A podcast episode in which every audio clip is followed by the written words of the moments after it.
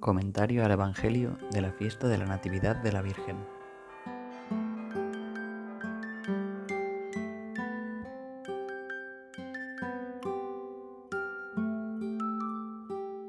La generación de Jesucristo fue así. María, su madre, estaba desposada con José, y antes de que conviviesen, se encontró con que había concebido en su seno por obra del Espíritu Santo. José, su esposo, como era justo y no quería exponer la infamia, pensó repudiarla en secreto.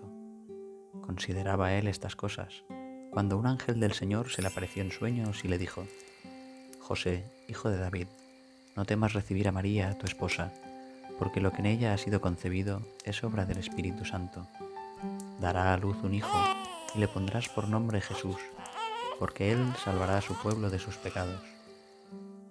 Todo esto sucedió para que se cumpliera lo que dijo el Señor por medio del profeta.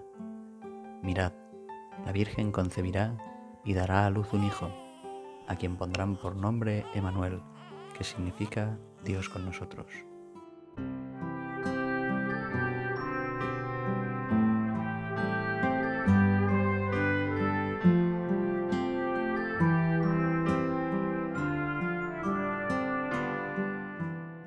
Al mundo de un nuevo ser humano es siempre señal de esperanza.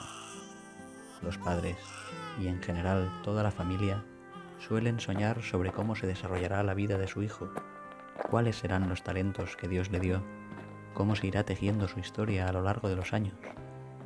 Así, es fácil imaginar cómo el nacimiento de Santa María también habría llenado de esperanza los corazones de San Joaquín y Santa Ana y cómo habrían hecho planes para el futuro de su hija.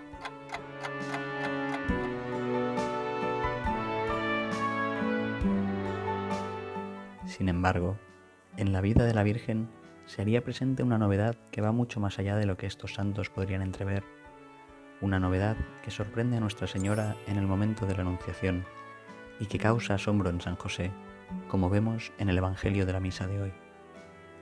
La Virgen ha nacido para cumplir la promesa de Dios a su pueblo.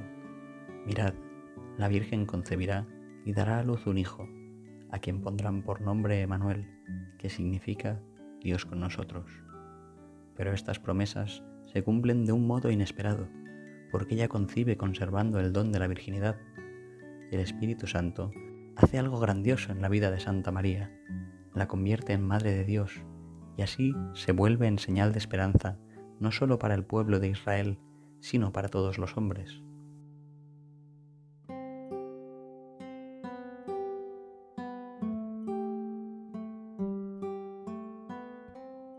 La vida de la Virgen es un gran don para la humanidad.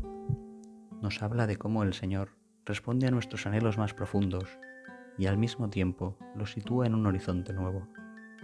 Grande sería la alegría de San José cuando el ángel le dijo que recibiera a Nuestra Señora. Era algo que de seguro él deseaba con todo el corazón, pero a lo que estaba dispuesto a renunciar, porque pensaba que así se ajustaría más al plan de Dios.